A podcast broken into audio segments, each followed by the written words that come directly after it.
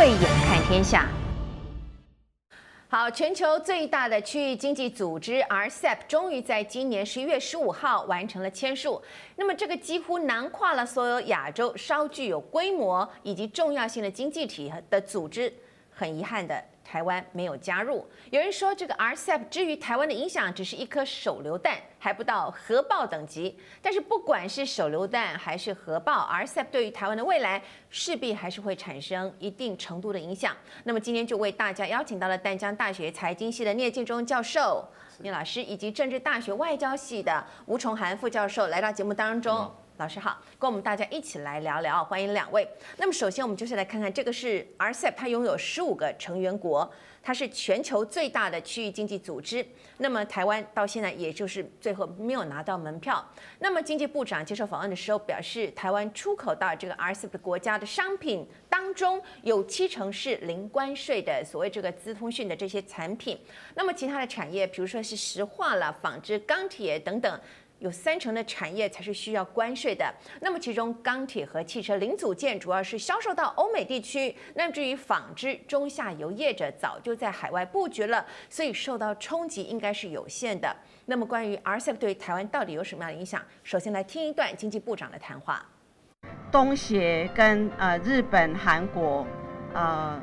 这个中国本身本来各自就有 FTA 了哈，所以他们原来的这个 FTA 之外呢，再降税的啊、呃、其实不多，所以这个部分在东协市场本身啊、其实影响呃短期看起来也不太大。那另外就是比较大的就是啊、呃、中国跟日本，因为这个 RCEP 就变成形成了 FTA，那日本跟韩国也因为 RCEP 就变成有 FTA 了。好，那这个是一个新的一个情形。不过我们昨天呃在公布这些文本还有降税清单之前哈，我们其实有去关注几个我们呃这几个产业重要的品项，然后啊昨天细看了啊、呃、有一些品项其呃其实中国是没有开排排除降税，比如说机械哈，那立式加工机，那这个是我们输到中国的是第二大品项，那。中国对日本就排除降税，好，就没有再进一步降税。也就是说，这个我们认为是敏感的项目，对台湾敏感，那看起来对中国也是敏感，所以它就没有降税。那比如说，呃，在纺织上游的这个啊、这个所谓的这个啊、尼龙六哈，这是一个上游的材料。那这个这个部分呢，中国也没有降税，好，就是看起来产业。呃的部分呢，呃，它没有降税，就变成中国自己也是敏感。那台湾也是笑到中国，也是比较大的部分。那 RCEP 它本身的这个部分大家都知道哈，那因为呃中国在里面。那呃昨天邓政委讲，那在现在之下，我们要加入 RCEP，要经过所有的呃 RCEP 成员的同意。那中国如果提出说这个不是如果这个是啊、呃、一定的事情，那台湾要遵守九二共识，要遵守一国两制，大家觉得我们台湾可以接受吗？这个是一个最根本的问题，好，所以我觉得对台湾来说，我们本来因为政治的关系就面临很大要加入的一个中国的一个阻碍。好，那所以对台湾来说，台湾本来就要去想，我们怎么样在这个、呃、这个这个贸易下要有竞争力。那我觉得，呃还好的是我们因为有 WTO 的 ITA 协定，所以让台湾的出口哈、哦、超过、呃、五成六成呢都是 ITA 的产品。那这个 ITA 的产品其实就是呃我们。可以出去，不管到哪个国家，只要是 ITA 的会员，都是免关税。那这个部分也是我们台湾的强项跟利基。所以我觉得台湾我们要做很多面的思考。好，那我们 ITA 产品，呃，坦白讲，跟美国的这个供应链的关系是非常强化的。我们的客户八九成都是美国的客户。好，所以对台湾，我们第一个 ITA 的产品持续。有全球的竞争力，在传统产业之面，我们其实你看，大家做非常多的研发，做非常多的提升产品的价值差异化，这个就是我们要面临一直面临国际上的竞争。那我们当然要去追求更多的合作跟更多的区域。那如果这一条走不通，我们当然要去走另外的路，哈。所以跟美国的深化合作，跟追求 CPTPP 的加入，台湾就是要努力去追寻。好，这是经济部长王美花她的说法。不知道吴教授您怎么解读部长说的话？那么台湾没有加入 RCEP，真的是闷家，不用担心。这样子哈，我们来看一下这种区域经济合作体，这种一区一体化哈，是现在的潮流哈，就很像小朋友在玩游戏啊，大家都在玩一圈一圈的，好好朋友、有利益的朋友，大家都一起玩在一起，那你被排除在外，嗯。人家说那个地方不好玩，我们不要玩哈，我们自己找别的地方玩。它概念大概是这样子哈。嗯，其实 RCEP 这种东西不是一个什么条约，它是一直一直长久以来我们在讲的所谓的自由贸易协定。嗯，然后呢，它设定一个所谓的框架，然后并且成立一个组织。嗯，当它有制度化、常态化。让这里面所有的会员国，特别是区域哦哈，那个 R 是区域，区域中的国家可以互互盟其会啊，互互利共生。那我们在讲说，这一次听到经济部长讲说，哎，那对我们的产业到底有没有什么影响啊？啊，他讲说我们有七成是免征关税，三成有关税，主要是我们的传统产业。好，那我们的传统产业怎么办？你有三成，你会会未来面对很大的这个关税的挑战，是不是？特别是我们的中南部，譬如说台高雄，哦，钢铁业、石化业。未来 RCEP 上路之后，面对的可能是产业出走哦。是我们很多文章在想说，会不会有什么台湾的铁锈带或东南亚铁锈带的产生？嗯，这是一个很很严重的问题。嗯，未未来我们的这个所有的船产哈，面临到这个竞争，嗯，必须要出走的时候，我们的工作机会第一个就会下降。嗯，好，工作机会下降之外呢，薪资也会下降。嗯。那这个政府要有一个相对应的概念去去对应它。嗯哼。那第二个是说。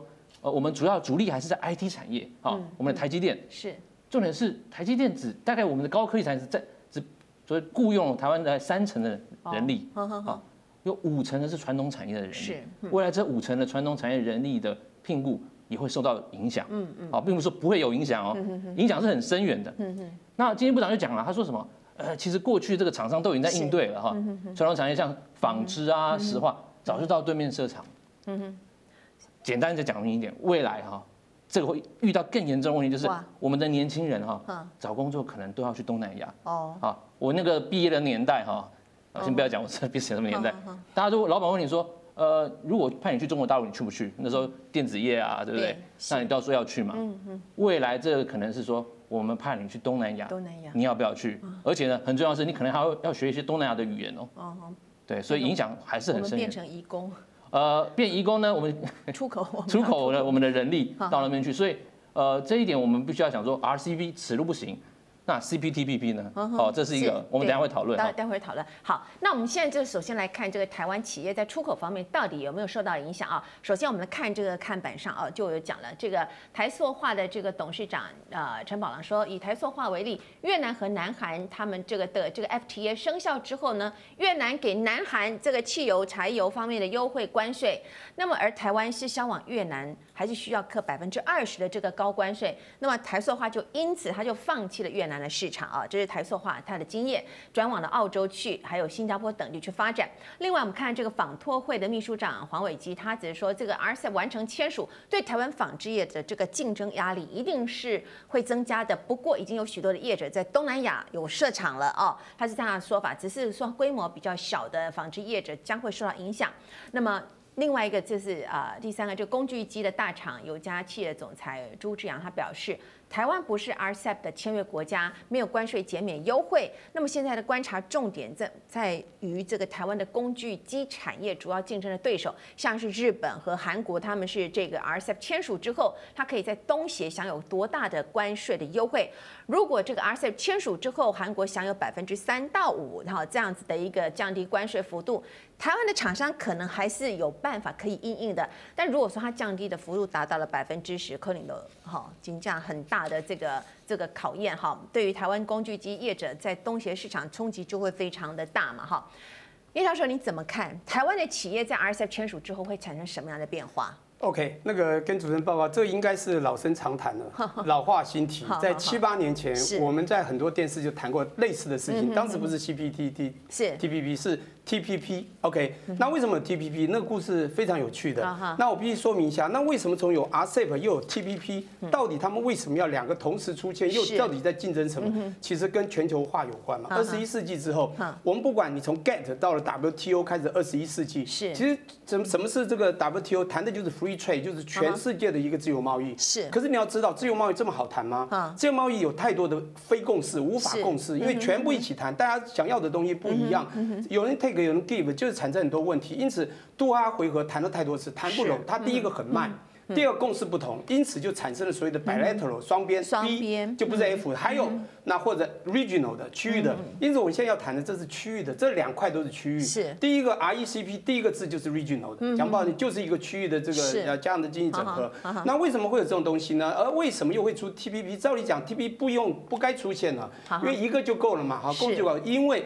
RECP 有一个中国，当 regional 的出现了一个中国，当时就是因为东协的国家从五到七到十之后的东协加一，尤其你去广西看到东盟博览会出来以后，又透过了防城港这个钦州港一路走越南走的这这个所谓的东协经济走廊，全部建制在二零零一二十一世纪前几年之后。美国害怕了，因此你要知道，二零一一年其实两个都有在谈，二零一三年其实就已经在文莱 RCEP 大概就已经成型了，它的商商谈就差不多，然后一直到二零一五年到二零，这也就是今年的十一月十五号真正生效。我要讲的是，当美国也就是奥巴马当时在二零一四年发现的时候，才回到了亚洲区去重启 TPP，这个东西很重要哦。那对不起啊，我多占一点时间，就是最后会讲到这个台湾的影响哈。我这一段讲清楚，后面少讲一点，就是因为重启之后，你知道，到二零一五年在美国就已经在资商，二零一六年准备要开始，要在两年，就是二零一八年大概就要去把它签约生效。结果当碰到了川普，嗯，所以当川普要退出的时候，才出现了一八出现 CP，也就是日本主导。是，那这里面包括两个的经济 GDP 大概都是三分之一，嗯，但是人口呢，而且 TPP 还略高，但是人口因为有美国和日本，但去掉美国就弱势很多。但是 RCEP 却有二十二亿人口，却有三分之一的人呃人口是最大的一个经济体。好，那我必必须这样讲，就是说这个我讲了说，当他要共识到了开始呃协议，然后开始谈判签约生效是一段时间。那这一段时间讲吧，能有一个国家能够进去，就能够摒除所谓的自由贸易的三一个重要的好处，也就是把世界的贸易障碍这个 barrier 打开。trade barrier 有三个，啊，有两个是出口的，一个是进口的。那很清楚的，出口的就是一个关税。这是大家谈最多。第二个限额，进口的就是补贴，这三样都必须公平对待。嗯，这时候你要把所有的产品呢，从有的呢，呃，关税很高的降到很低，甚至零关税。讲不好听一点，他们说最后达成协议要九成。所以我最后要讲回我们台湾的经济会不会受伤？会，我们这等下再补充哈。那我刚听到了我们经济部长所讲的话，我很想跟他有机会对面对面谈一些问题，甚至问他问题，跟他做一个小型辩论。我不管我们立场，但是我态度是客观的。嗯，台湾不能在愚民口号。不能再告诉人都没问题。如果你断章取义，只讲台湾好的产业不受伤不受伤，请问刚刚讲的工具机，那他当谈的工具机那个还客观一点，说假设我们的竞争贸易对手国，贸易竞争对手国，它的关税降低的只有两趴，没有大影响，那。不 price sensitive 不价格敏感的不会受伤，但是如果价格敏感或者降太多，请问我们会受伤？当然就会。第二个塑化，第二个纺织业都讲得很清楚，会。为什么他不举传统产业？为什么讲一些这个随着 ITA 等等的东西？我不懂。那你就讲我们的强项就好了。那你就告诉人民，我们都不用怕，都不用怕，永远免金。请问要不要免金？我跟你讲，RCEP，RCEP 如果免金，全部都不用谈嘛？其他国家为什么想要加入？嗯嗯，好，我们知道这个美洲贸易战开打的时候。那个时候台湾算有点幸运，受惠转单的这个效应嘛，啊，出现一个短期的融景。那么台商跟外商都有来到台湾投资，但是在现在哦，十一月十五号 RCEP 签订了，台湾的主要竞争对手是韩国、新加坡，当他们本来就跟中国大陆有一个 FTA，那么现在又再加上一个 RCEP 的这样的一个保护啊。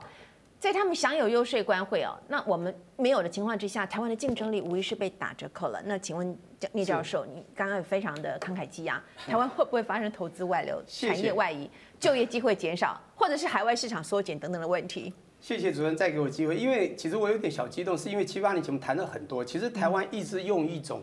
我们讲这不是经济问题，它还是一个政治问题。最后会谈到，其实没有错，有中国存在。那刚刚那个王伟华讲的非常清楚，我们要加入有点困难。那刚才主持人提的这个问题，你说会不会？我跟你讲，都会产生。也就是刚刚我们那个吴教授谈的啊，讲白了，你搞不好我们的以后的外劳就是我们要移工到东南亚，这个是。我们不愿意乐见的。不过呢，我们以前的经济奇迹，这个四小龙之首，现在到哪去了？我先声明一下，台湾是什么样一个呃这个这个国家？你自己想一想，我们是一个 small open economy，是小型开放经济体系。你既然是 open economy，而且你是 export-led country，就是出口导向的国家，请问你在不在乎国际间的贸易障碍的问题？请问你希不希望跟其他国家能够抢单，能够赢过别人？我想全世界竞争力在经贸就是一个全球竞争力一个很重要一个表征。台湾的贸易竞争对手国讲不好听，有很多的产业是跟我们您刚提到几个国家相类似的。当然我们可能在比邻高科技还比不上日本，但是我们有我们的这个什么还不错的一些这个产业哈，这个这个 IT 的东西。但是日本有些高科技是赢不了。但是传统产业或者有一些中这个中高层的一些呃科技产业，像我们的韩国是我们的很重要的贸易竞争对手国。试想一下，产生了几次金融风暴也好，金融海啸也好，我们在竞相贬值的时候，每次贬一点，是不是对方？我就会输我们，他们在贬的多的汇率，我们就会输。同样的道理，我们不谈汇率贬值，我们谈贸易的关税。当它这贸易关税再降个三趴五趴，我们是不是价格就贵了三趴五趴？请问一下，当有价格敏感的企业主为了产生他的这个生存获利，甚至跟他股东交代，他是不是需要找比较便宜的商品？这时候他是不是要寻求比较便宜的地方？这时候零关税的国家，即便我们商品的价格都一样，但是经过了关税，我们比较贵，请问他不要来买？因此很清楚的数字告诉你解答，也就是当现在我们所签的 RCEP，我们知道 RCEP 原来是这这里的这个十五个国家，其实里面最重要的，当东协之外哈，那纽澳去掉这三个，刚刚有提到这个，呃，主任也提到，王美华也提到中日韩的关系，是。讲不好听点，原来没有关税的，再没有关系，我们不影响。原来有关税的，然后不改变没影响，但他如果要把大部分商品降到九成都要有大幅的这个关税降低，我们一定受影响。尤其在中日韩这个三角的地方，将来日本买中国的货，日本韩国的货，那或者韩国买日本货，请问当我们的每个地方我们的货都少卖一点，请问我们会受影响？因此转正效益一定会减少。那当然还有一些未来我们的投资的问题也会产生问题，也就是当我们发觉这个关税较高的时候，你可能必须移到该国去设厂投资，这时候我们就会产业。外走，而且因为在该有市场投资，才不会被关税卡到比较贵，所以呢才会有这样的情况。那印度其实它有一些反对，也有跟这个有关，所以我必须说明，这次我们不管是这个投资将来会受到 RCEP 的减缓，甚至我们的出口会减降低，那甚至刚刚讲的劳工都有可能会减走，那当然还会影响到我们的薪资，未来的我们的所谓的 working poor，就是你有工作却 working 却是个穷忙族的，台湾会一直持续下去，这是我担心的。哇。看到吴教授也一直在点头啊。教授刚刚发表了对于 RCEP 真发表了一个论文啊。教授想请问您，这次这个 RCEP 签署算是中国大陆开辟世界经济贸易红海的一个重大胜利吗？那么美国会如何调整美国自己的布局？那么中美大战还会持续下去吗？是这样子哈，其实这个就区域的那种 regional comprehensive 这种啊自由贸易，其实已经。我刚才讲了，已经由来很久了啊。是。过去二十年不断在谈 WTO 之后，啊，根据 WTO 框架下，他们在谈谈这个所谓多边、双边的贸易协定。嗯嗯。其实他们一开始从从多边哈，是啊，从双边，抱歉，从双边，呃，以中国大陆为主哈，它双边是走走什么？走新加坡，走南韩啊。那但日本因为他们是所谓的正热经冷，所以他们在政治上限缩了中日之间的自由贸易谈判。嗯。好，但他跟南韩进展的蛮快速。我们知道。中国好，中国大陆跟南韩的自由贸易协定签订了，二零一五年上路了。OK，那日韩呢？日韩之间因为他们的产品有高度的替代性啊，所以竞争很激烈，所以日韩的自由贸易协定还没有签订。好，所以呢，他们在谈一个叫中日韩叫 CJK Free Trade Area，三国之间的自由贸易协定区域啊，自由贸易区，但是也是旷日费时。但最主要是三个国家对各自的。譬如说，中国的农产品进口出口到呃日本跟韩国，然后日韩的高科技产品进口到中国，他们各自有各自的这个考量，是，所以他们就趁机借由这个 RCEP，对，把这个 CJK Free Trade Area 呢纳进去一起谈。对，这是最厉害的一招，就是彼此有立场，但是经由这个区域的合作来进行一个加工，来进行合作。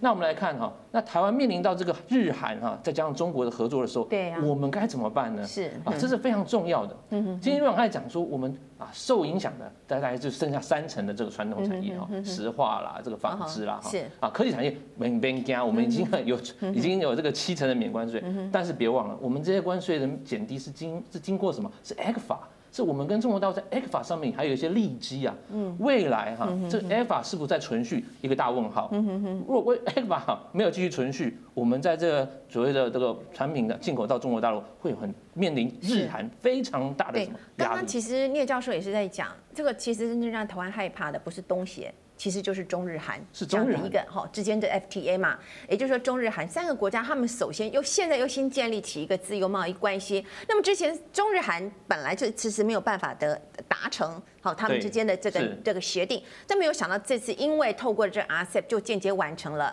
所以当我们自己跟日韩是竞争对手，那么中国大陆又是我们台湾跟日韩共同瞄准的市场的时候，老师。日韩有优惠的关税，那我们要拿什么跟他们竞争中国大陆市场？是这样哦，这个其实他中国大陆最想要用的，第一个也要打开日本的市场。嗯，啊，但是因为我们刚才讲了，中日它这个贸易障碍很很很强大，而且他们一直谈不成，所以想要经由这个所谓的 RCEP 啊，让中国的东西能进到这个日本里面去。那韩国呢？韩国他们也有新南向政策啊，是不是只有我们有新南向？是韩国新南向做的比我们好，做的也比我们大，所以未来他们这三国联手之后，也要一起来打开这个所谓东南亚的市场。那在东南亚市场，我们遇到一个最大的问题，就是所谓的我们的传统产业，传统产业在东南亚，我们如何要打进去？呃，我少讲一个故事给你听好了。我我一个朋友，他是高中同学，他很早，他们家是做泳衣的，很早就在东南亚设厂。是为什么？他那个时候早就知道说政策哈，政策面我们会会比较慢一点。商人的利益一定都在前面的，所以他们在跑最快。这是为什么？我们讲，我们经常讲说，很多东西我们不会，已经都已经有关税减免了啊，传统产业都走光了。问题是我们还有三成的传统产业在台湾，未来这三成怎么办？我要讲的是，我刚才还没讲完，是这个所谓的薪资问题。当我们传统产业全部面临外移，那剩下的人力不想到外面工作的，那必定会留在台湾里面。那必须要从什么传产回到什么服务业？我们服务业的。饼够大吗？嗯，服务业做做利基够大吗？我们的薪资可以上涨，因为我们做服务业吗？这个是很重要的。嗯，我们要做出高端的服务业、金融业，才有可能让台湾人的未来哈，喂，年轻的一代，我要再讲一次，这有关系到你们，你们未来找工作啊，很多人本来是念什么动力机械啦、电机啦、哦纺织啦哈，或者是做这个机械产品的人。那现在呢？如果你不去中国大陆，你势必要留在台湾找工作，那台湾的厂都移掉了。那你要找什么工作？嗯，这是一个很大的、很重要的问题，我们要去思考。嗯嗯。好，我们现在来关注一次啊，一个问题。我们发现呢，这次印度是退出了这个 RCEP 的过程来看，从一开始它印度是会员国，到后来跟中国大陆协商谈不拢，那么最后决定它要退出 RCEP。那么就请教聂教授，我们没有加入 RCEP，要很害怕吗？为什么印度可以不甩 RCEP 啊？我们来看一下，就是说这个就是 RCEP 的这个。呃，就是参加加加入了国家，这个本来印度是他一开始是一个会员国，然后后来在谈判，他最后他决定他要退出了。哦，这是这个 RCEP 的国家，有包括了这中国大陆、韩国、日本。哦，那这两个交集就是我们等一下也要谈这个 CPTPP 哦。那这个是台湾一直多年以来，就终于还是也不是自外于这整这些国际组织，就一直被。置身于外哦，所以我们想请教一下这个老师聂教授，印度可以为什么他可以不甩 RCEP？那个我跟各位报告一下，当时我在七八年前谈这事的时候是是十六加十六比十二，现在变十五比十一，十一是因为那个美国，他。这个川普的关系出去了，嗯、改成七 P，啊，就是加强的，然后又是这个进步的，那不管加强进步多少，那是日本带领。但我们现在讲的是 RCEP 这个东西，RCEP 当时有一个印度，算是也算扮演不错的角色，但它是比较边缘的，它本来就是最后一个。这个东协从五七到十国，后来在 WTO 之后共识之后产生的叫十加一。这是最开始的共识，讲不好听，一是老大就中国了。哈，那各位去想一下，东南亚为什么有这样的经济成长？不管越南、柬埔寨，讲不好听就是中国起飞所带动的。各位去看看多少的东协的这个企业，那都是中国所带动起飞的。那我要跟各位当最后也会报告，当台湾所谓的新南进走到东协的时候，我曾经在 二零一六年，张蔡英文刚上来当总统的时候，我就讲过，如果我们只是疯狂新南进，中国有个杀手锏，未来说。跟我做好的东协国家，你跟中国的呃，跟台湾的一些不管银行甚至金融体系的，我喊卡你就必须卡的时候，当他有这个筹码去这样做的时候，我们就可能完全被中间砍断。这我们必须想到这一段。是我最后会讲到友好的重要性哈。好，我先讲这个十加一，最后是十加三。嗯那就刚刚讲到了中日韩这一圈，对，都想加日韩会害怕。当你东协加你 free trade 我们怎么会不怕？所以台湾一定要精，所以他们都那么精，在这十五六年都加进去，一下十加三。最后纽西兰、澳洲也害怕。我讲的害怕，当然就是从经贸角度，未来这个国家的这个竞争提升的角度，说我们将来可能会在经贸输掉，竞争输掉，也害怕就十加五，最后来了一个十加六，也就是印度。印度好像亚洲，也不太像亚洲了哈，有点偏。那印度的人文，它的整个温情也比较不一样，但澳洲跟西方。好，不管怎么说，十加一到十加三的十加十加六，十加六也难成型。为什么印度走四个原因？莫迪今天啊，也就是最近，好像是今天早上最提了四个原因。我觉得四个原因有两三个跟我不谋合。第一个讲的贸易赤字，是第二个讲到这个工农民的反对，人民的反对，第三个讲的中印边界之争，第四个讲到是这个呃开放是不对等、不公平。不过我当时也分析四个原因，第一个原因其实 就是他印度只本身讲的跟这个呃贸易赤字有关呢，就是 take and give 的问题。他觉得讲先讲一下，WTO 不是全赢，我们在出口导向的国家，如果我们出口导向受到这个关税减免受惠的，当然是好。但如果受伤的不就完了？我想二零一四年福茂 的问题 不就是一堆的医药的或者学校？我跟经那个国贸局到中南部去演讲，药学系的学生怎么样的跟我评级，就因为他们是受伤产业。可是你要知道，九个赢一个输，那个赢输的就一定会大声放话。这时候有一些进口产业就会输。因此呢，他谈的就是这个贸易赤字，他已经输中国很多。如果再做到。在不太，他这个呼应第四个，如果不公平，它贸易赤字会更加深。所以 take and give，它如果 take 较少，give 较多，就它的机会成本比开放还多的话，请问他就会讲，这是他强调的。嗯。第二个，当然人民反对，我觉得是他在强调印度制造。他们在强调这印度制造很重要，他在讲说要反市场操作。我刚刚讲到一个重点，如果我不要，我还是关税很高，这时候你必须要拿到好处，而必须我们有我们部分价值的，你就必须到我们这边来设厂，就可以跟川普当时一样，把这个厂拉回来，然后增加就业率。这是第二个。第三个大家都知道，就是面子之争，就是中印边界那个地缘之争，那个地理之争，那个很重要。好，那个两千公里宽的那那那块福地的那个地质。第四个我要讲的就是，他其实有提议一个在那个里面谈，这就是他所谓的不对等共。他说，万一出现问题，比如倾销，他怕是中国倾销了。倾销发生之后，有没有所谓的关税壁垒能够保护有的保护措施，能够积极启动，竟然被拒绝，所以他这个也是一个面子问题。因此，我觉得这四个原因造成他不想加入。是，那不想加入，那叫吴教授，我就想请问你，他因为印度他受过伤。哦，之前，然后另外再就是他强调的是印度制造跟推动人力贸易。那么教授你怎么看印度退出这个 RCEP 这个事情到底是福是祸？那么台湾有没有机会向印度来靠拢，为企业带来一些新的生机呢？是这样，其实印度它退出啊有很多原因，刚才聂老师有讲啊。那最他最怕的就是所谓的低价品倾销啊，印度包括像中国的农产品啊，当他如果加入这个所谓的呃这个 RCEP 啊，十五国加印度十六国，那他面对的第一个就是他的农产品必须要关税要降低，那中国的大量的农产品就进到进进到印度来，而且不只是中国的呃低价农产品，还有纽西兰啊，还有呃澳洲的所谓的呃乳乳乳类产品啊，弱农产品，好也会。大量的那输到呃印度来，那印度会面临非常大的所谓的倾销。那如果这个时候他如果不能做所谓的补贴，那变成势必影响他国内的生计很大。第二个是莫迪他强强调他所谓的印度制造，当然在做开始在做这所谓印度制造，强调自己本国货的时候，你必须要保护国国内产业。如果你不做保保护国内产业，不做用关税来做保护的时候，那你势必无法将你自自己做的产品具有更多的竞争力。所以这个时候印度它反其道而行啊，人家都在加入所谓的自由贸易组织啊，自由贸易体啊。大家他不需要做哈，这是非常奇怪，因为刚才聂教讲了一个非常重要，就是当大家都在加入这个所谓的一开始的东协加一、东协加三，慢慢加上去的时候，没有加入的人会紧张，都会害怕，这是所谓的自由贸易的所谓害怕效应。嗯，但是印度没有，它反其道而行。为什么？其实我们看了一下 RCEP，在最近哈，他们已经成立完呃签署了这个 agreement 里面有一个弹书。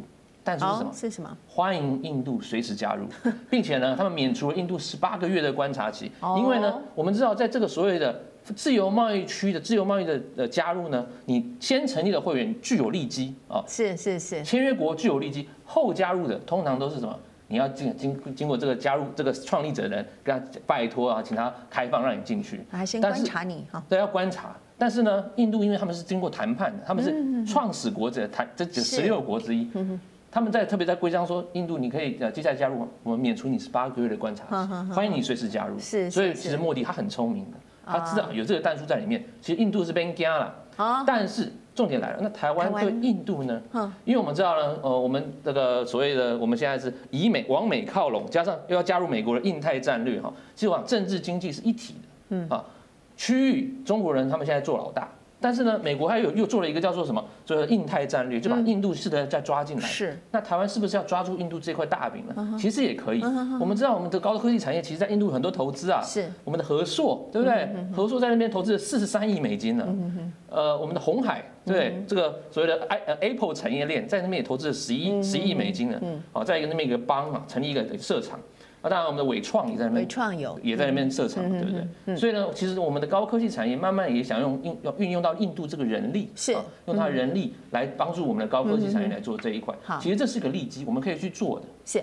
那么台湾作为一个小型开放经济体，如果没有加入 RCEP，也没有办法顺利和其他的国家签订所谓的 FTA，单靠一个台美合作，台湾的经济撑得下去吗？有人形容说，CPTPP 是台湾产业一个。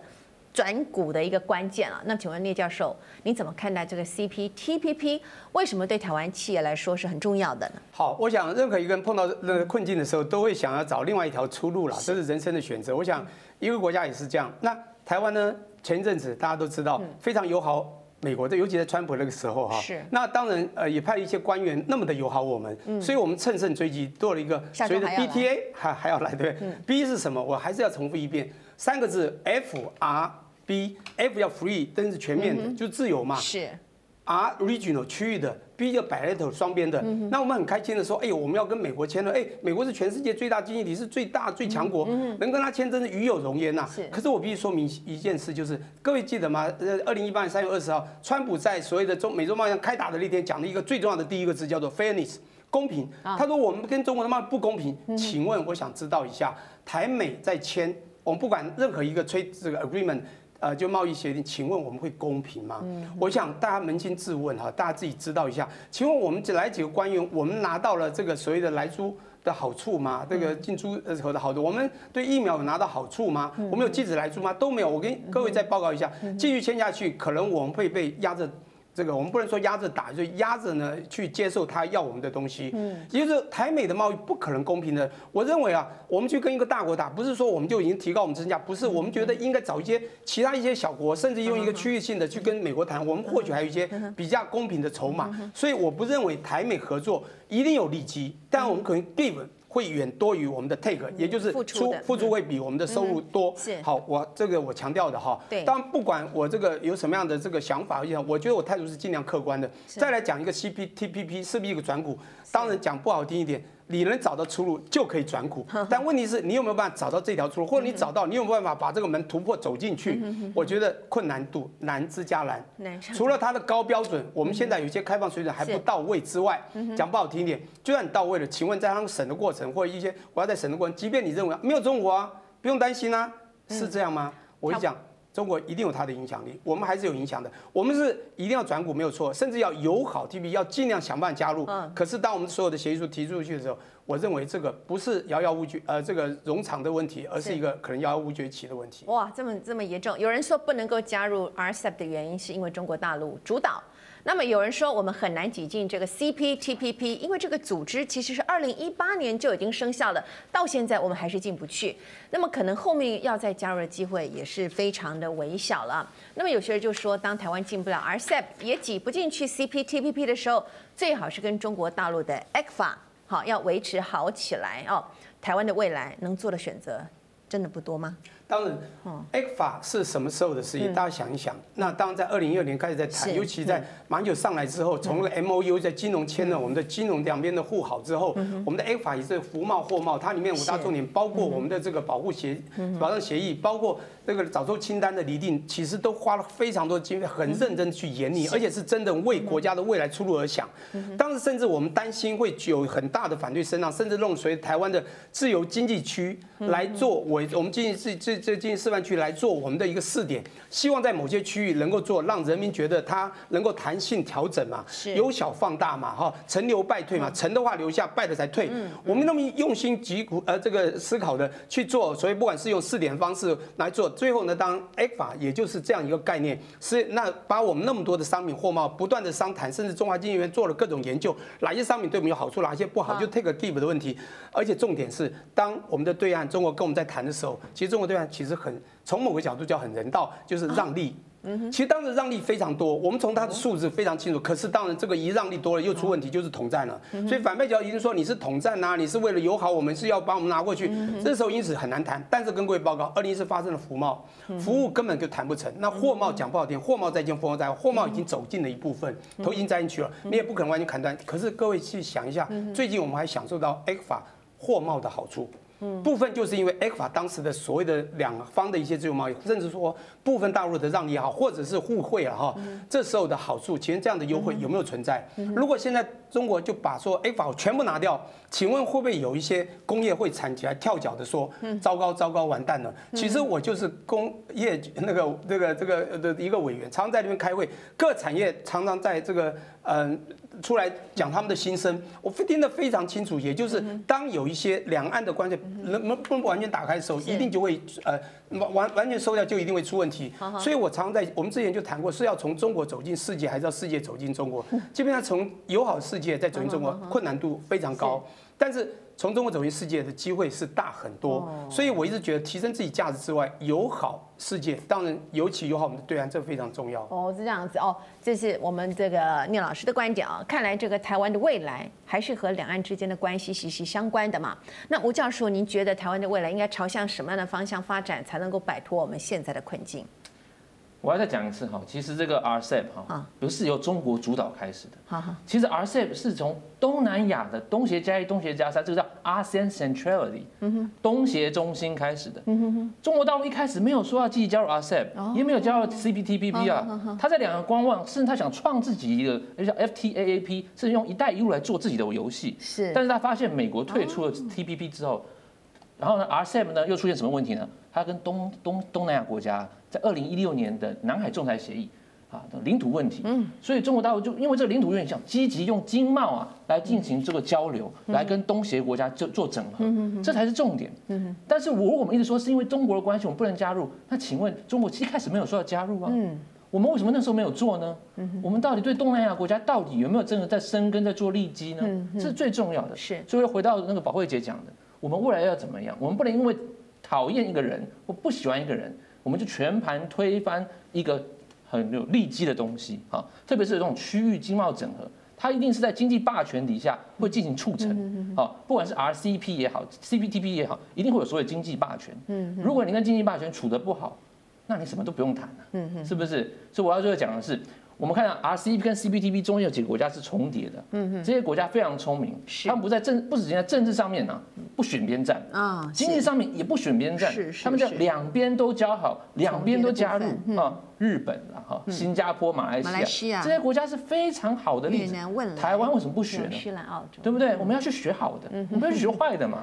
天天学坏的，对我们有什么好处呢？未来的年轻人，我们现在好感觉还有 ECFA，我们还有过去三十年来我们的祖先辈、我们的父执辈帮我们做下来的经济利基，我们要花多少？未来是要靠大家的，好不好？语重心长是老师，曾经美国是带领大家往全球化浪潮来走去的一个火车头，那么这个全球化曾经也让我们大家都尝到了经济快速发展的甜头。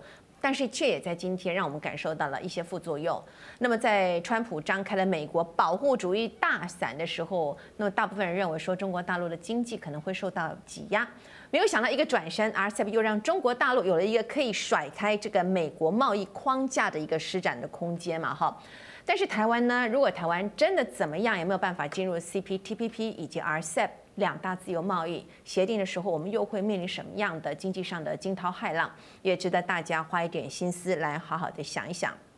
今天非常感谢叶仁荣老师还有吴崇涵教授来到节目当中和我们一起来分享他们非常精彩的观点。